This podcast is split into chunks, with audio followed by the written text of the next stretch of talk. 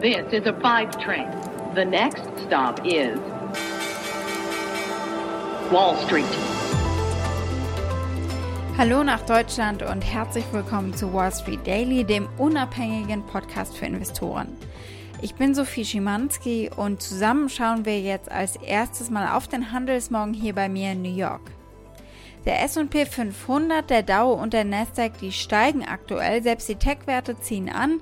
Für Entspannung bei den Anlegern sorgt hier der Anleihemarkt. Die Rendite für zehnjährige Staatsanleihen geht zurück, liegt aber am Mittwochmorgen immer noch bei über 1,7 Prozent. Aber es geht in die richtige Richtung. Der monatliche Blick des HR-Unternehmens ADP auf die Beschäftigungsentwicklung bei US-Unternehmen hat ergeben, dass im März 517.000 neue Stellen hinzugefügt wurden. Das lag leicht unter den Schätzungen, aber weit über den enttäuschenden 176.000 Stellen im Februar. Dieser Arbeitsmarktbericht ist, wie gesagt, von einem privaten Unternehmen. Der der Regierung für März soll am Freitag veröffentlicht werden. Die Börse hat da aber wegen Karfreitag geschlossen. Der Ölpreis entspannt sich, während sich der Stau im Suezkanal auflöst und der Ölpreis fällt. Und dann schauen wir noch auf einen Einzelwert an diesem Handelsmorgen auf Volkswagen. Volkswagen hat sich tatsächlich einen verfrühten April-Scherz erlaubt. Sie werden ihr US-Geschäft nicht Volkswagen nennen. Dazu haben sie aktiv Reporter angelogen, die bei ihnen nachgefragt haben. Schauen wir heute nicht nur auf den Handelsmorgen, sondern auf den Handelsmonat. Am letzten Tag im März können wir sagen, der Dow und der S&P 500 werden im Monatsverlauf und im gesamten ersten Quartal solide Zuwächse verzeichnen. Selbst der angeschlagene Nasdaq wird nach einem verlustreichen März einen bescheidenen vierteljährlichen Gewinn verzeichnen. Die Rendite zehnjähriger Staatsanleihen stieg im März um 18% und aufs Quartal gesehen um 88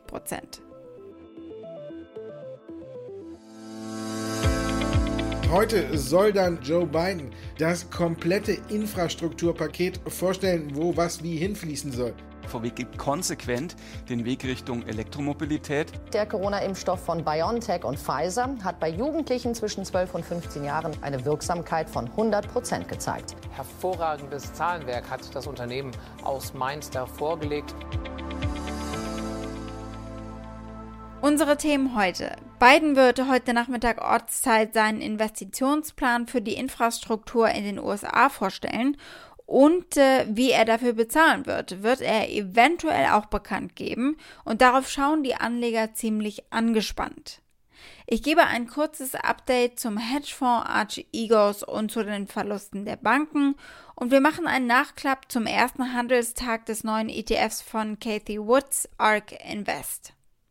Und wir blicken als nächstes auf die Cannabis-Unternehmen Tilray und andere Aktien, nachdem die Legalisierung im Bundesstaat New York zum Greifen nahe ist. Also eigentlich fehlt nur noch eine Unterschrift. Und die Aktie des Tages ist die von BioNTech.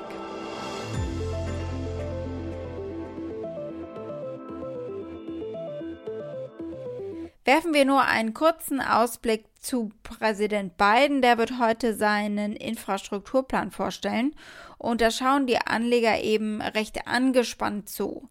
Der Plan, den Biden am Mittwoch skizzieren wird, sieht Ausgaben in Höhe von rund 2 Billionen US-Dollar über acht Jahre hinweg vor. Das sind gute Nachrichten, weil sie natürlich Aufträge für US-Unternehmen bedeuten, Jobs für den Arbeitsmarkt, Einkommen durch Lohn und Gehalte für Konsumenten, das wiederum auch bei den Unternehmen natürlich landet, denn mit mehr Geld in den Taschen der Amerikaner geben sie natürlich auch mehr aus. Der Plan sieht jetzt konkret wohl rund 620 Milliarden US-Dollar für Verkehrsinfrastruktur vor, wie Brücken, Straßen, öffentliche Verkehrsmittel, Häfen, Flughäfen und äh, auch die Entwicklung von Elektrofahrzeugen bzw. den Ladesäulen. Mehr als 300 Milliarden US-Dollar sind für die Verbesserung der Trinkwasserinfrastruktur, den Ausbau des Breitbandzugangs und die Modernisierung der Stromnetze geplant. Aber das muss natürlich alles finanziert werden. Biden würde den Unternehmenssteuersatz auf 28 Prozent erhöhen, sehr wahrscheinlich, um das Paket zu finanzieren. Danach sieht es aktuell aus. Und das wäre natürlich Bad News für die Märkte und für die Anleger, denn die haben Trumps Steuersenkungen damals gefeiert und äh, die Aktien steigen lassen. Die Republikaner senkten damals in 2017 diesen Steuersatz für Unternehmen von 35 Prozent auf 21 Prozent. Analysten machen sich jetzt Sorgen, dass einige dieser Steuererhöhungen sofort wirksam werden und nicht erst im nächsten Jahr. Und wenn den Anlegern dann klar wird, dass sie nur noch einige Monate im Jahr 2021 mit dem niedrigen Unternehmenssteuersatz haben, dann äh, könnte es natürlich dazu führen, dass sie Aktien abstoßen, um ihre Gewinne zu realisieren und vom Tisch zu nehmen. Die TV-Legende Jim Cramer sieht das auch so. Er sagt, äh, dass natürlich viel Geld durch die höhere Besteuerung von Capital Gains reinkommt für den Fiskus, aber dass das auch äh, den Privatanlegern schadet und nicht nur wohlhabenden US-Amerikanern und dass viele Anleger vorher schon Aktien eben verkaufen und Gewinne einstreichen werden. Und das spricht eben für einen Dip am Markt rund um diese Steuererhöhung. the idea that capital gains and dividends could be taxed like ordinary income, I think a lot of Americans just feel these are huge breaks for the rich. I'd like to think that it's not the case. I'd like to think that there are many people who are participating in stocks. So capital gains and dividends, if they went to ordinary income, and I don't want that to happen, but if it happened, it would raise a lot of money. And it would certainly raise money, a lot of money before it happened, as people would rush to do it. Right. And you're saying people would rush to sell yes. at the current rate. Ein kurzes Update zu Arch Egos. Die Summe wächst ja jeden Tag. Wir wussten anfangs zum Beispiel gar nicht, wie tief die Credit Suisse drin hängt. Analysten von JP Morgan halten die spekulierten 3 bis 4 Milliarden US-Dollar Verlust bei der Credit Suisse für nicht unwahrscheinlich.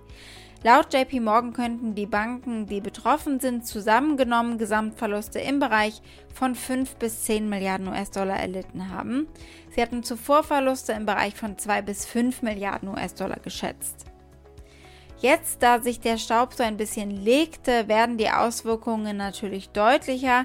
Die Credit Suisse und Nomura haben die Aktien langsamer verkauft, als die US-Banken und das hat deswegen auch ein größeres Loch bei ihnen reingerissen in die Bilanz als bei Goldman Sachs, bei Morgan Stanley und bei der Deutschen Bank zum Beispiel. Diese erwarteten Verluste reichen jetzt aus, um der Credit Suisse und Nomura ernsthaft Schmerzen zuzufügen, aber sie werden nicht ihre Zahlungsfähigkeit gefährden. Analysten und Investoren werden trotzdem noch eine Weile dran sitzen, die echten Verluste zu eruieren. Anat Admati ist Professorin für Finance Economics an der Stanford Graduate School of Business und sie sagt, Banken sind immer noch too big to fail.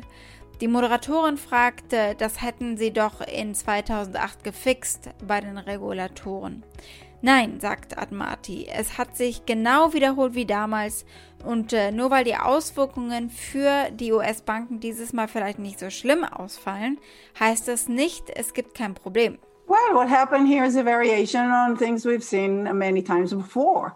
People take risk with other people's money, borrowing, and then borrowing magnifies the risk, and then uh, it's very sensitive to small moves uh, in the, whatever they were betting on, but they are, uh, you know, too big to fail. Too big to fail. We think that we fixed too big to fail. We think that we oh. have made sure that the banks have enough oh, capital no. around to take oh, care no. of problems like this. And, and well, uh, oh no, except for that, this doesn't seem to be an issue that's going to break any of them. Obviously, no, super bad course. news if you are a shareholder yeah. of Credit Suisse or Nomura, but Goldman at least says this is not going to be material to what they've seen. That's fine. I mean, they're still too big to fail, and uh, just because there's no crisis doesn't mean there's no problem. Und deswegen werden eben die Regulatoren wieder auf den Plan gerufen. Wir haben da schon Aktivitäten gesehen. Ein vorsichtigerer Ansatz beim Risikomanagement äh, der Banken könnte in Zukunft die Wachstumsaussichten schmälern. Die Credit Suisse zum Beispiel verfügte zum Jahresende über einen Kernkapitalpuffer von 12,9 Prozent. Wenn der Archegos-Vorfall sie jetzt wirklich 4 Milliarden US-Dollar kostet, könnte diese Quote um rund 1 Prozentpunkt und damit eben deutlich unter das vom Kreditgeber angestrebte Minimum von 12,5 Prozent fallen. Die Aktionäre können zumindest mit einer Aussetzung ihres Aktienrückkaufprogramms rechnen. An dieser Stelle. Schauen wir auf das neue ETF von Cathy Wood. Der neue Fonds hatte am ersten Tag Probleme abzuheben. Der ARK Space Exploration ETF, der Ticker ist übrigens ARKX, hatte an seinem ersten Handelstag am Dienstag Aktien im Wert von mehr als 294 Millionen US-Dollar über den Tresen gehen sehen. Diese Aktien fielen aber am ersten Tag um 0,9 Prozent. Das lag natürlich auch ein bisschen daran, dass natürlich vor allem Wachstumswerte in dem ETF sind, die jetzt nicht so stark mit der erfolgreichen Wiedereröffnung zusammenhängen und mit äh, zum Beispiel Erfolgen bei den Impfstoffen. Und äh, diese Werte fallen natürlich besonders an Tagen, an denen die Staatsanleihen steigen, so wie das gestern der Fall war. Die Aufregung im Vorfeld um dieses ETF war groß, gerade ist sie eher so meh, sagt auch diese Anlegerin hier auf ihrem YouTube-Kanal Young Money. Viele der Werte seien ja auch in anderen ARK-ETFs enthalten, also sie ist nicht besonders äh, aufgeregt oder gespannt. Right now, I'm not terribly interested in investing into ARKX ETF, and I don't really see much differentiation from other ARK ETFs because a lot of the companies that other existing ETFs invest in, they're also seen in the holding list of ARKX ETF. So I don't really find ARKX ETF that exciting. It's not even very space specific either. Aber was nicht ist, kann ja noch werden. Alle aktiven Fonds von ARK erzielten in 2020 dreistellige Renditen. Woods Flagship ARK Innovationsfonds in Höhe von 22 Milliarden US-Dollar zum Beispiel ist bei Privatanlegern sehr beliebt, weil er sich in den letzten zwölf Monaten mehr als verdoppelt hat. ARK verfügt derzeit über fünf aktiv verwaltete ETFs, zwei Index-Tracking-ETFs und andere Vermögenswerte für institutionelle Anleger. Die sieben bestehenden Fonds verwalten zusammen 45 Milliarden US-Dollar. Das waren Ende 2019 nur 3 Milliarden US-Dollar. Und äh, siehe da, nachbörslich zumindest war ARC-X im Plus. Heute fallen sie wieder leicht. Zum nächsten Thema geht's ganz entspannt und mit Musik.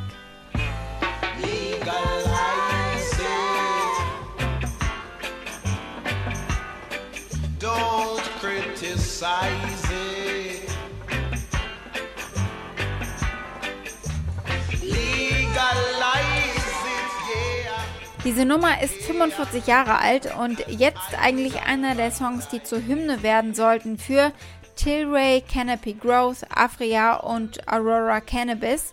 Die gewinnen heute, weil sich das regulatorische Umfeld weiter verbessert, Stück für Stück oder Zug um Zug. Der Staat New York hat ein Gesetz verabschiedet, das als 15. Staat Marihuana for Fun, also zur Freizeitnutzung, nicht zu medizinischen Zwecken, legalisiert. Ich freue mich darauf, diese Gesetze zu unterzeichnen, sagte Governor Andrew Cuomo. Während der Gesetzentwurf unterzeichnet wird, äh, würde dann danach die Legalisierung des Gebrauchs sofort wirksam werden, aber der legale Freizeitverkauf würde voraussichtlich erst äh, nach ein oder zwei Jahren so richtig loslegen. Trotzdem, darauf haben die Unternehmen und die Anleger lange gewartet und das merkt man den Aktien an. Damit äh, klettert die Aktie von Tilray zum Beispiel, sie steigt um 8%, Canopy Growth um 4%, Afria um mehr als 7% und Aurora Cannabis um 5,5%. Der größte Player am Markt, das neu entstehende Superunternehmen aus Afria und Tilray. Brandon Kennedy ist CEO von Tilray, wäre dann eben der CEO des neu entstehenden Unternehmens und er hat große Pläne und Meilensteine zu nehmen, was den Umsatz betrifft. Und er ist ja zuversichtlich. I've been in this industry for 11 years and I take a long view. And when I look out over the next 10 years, you know, while the combined company has a great opportunity to be one of the first to uh, a billion in revenue, when I look out over the next five to 10 years, you know, we're seeing an entire 150 to 200 billion dollar industry emerge. And while a billion dollars in revenue will be a, huge milestone, uh, you know, the next milestone will be the first company to 5 billion and the first company to 10 billion in revenues. Unsere Aktie des Tages ist die von BioNTech. Der Pfizer-CEO Borla schrieb in einer Pressemitteilung, der von ihnen und BioNTech hergestellte Covid-19-Impfstoff sei in einer Studie mit 12- bis 15-Jährigen zu 100% wirksam und gut verträglich. Angesichts dieser Ergebnisse werden Pfizer BioNTech die Aufsichtsbehörden jetzt bitten, die Verwendung des Impfstoffs für diese Altersgruppe zu genehmigen, mit der Hoffnung, dass Kinder in dieser Altersgruppe noch vor dem nächsten Schuljahr geimpft werden können. Moderna gab bereits am 16. März bekannt, dass sie begonnen haben, äh, den Impfstoff bei Kindern unter 12 Jahren zu testen. Johnson Johnson plant seinen Single-Shot-Impfstoff nach Angaben der New York Times bei Säuglingen und sogar bei Neugeborenen zu testen, nachdem er zuerst bei älteren Kindern getestet wurde. Pfizer BioNTech hat letzte Woche bekannt gegeben, dass sie auch eine klinische Studie gestartet haben, in der sie den Impfstoff an gesunden sechsmonatigen bis elf Jahre alten Kindern testen. Die BioNTech-Aktie legte eine gute Stunde nach Handelstart um 5% zu. Sieben Wall Street-Analysten haben in den letzten zwölf Monaten Ratings und Kursziele für BioNTech veröffentlicht. Ihr durchschnittliches zwölfmonatiges Kursziel liegt bei 103 Dollar etwa, etwas darüber, was einen Abwärtstrend bedeuten würde der Aktie. Das Konsens-Rating ist ein Hold-Rating. Dreimal gibt es eine Kaufempfehlung und viermal eben halten. Wall Street. Das war's mit Wall Street Daily für heute. Für Fragen oder Vorschläge erreicht ihr mich via E-Mail unter wall-street-daily at mediapioneer.com. Und damit wünsche ich euch einen schönen Abend bis morgen, eure Sophie.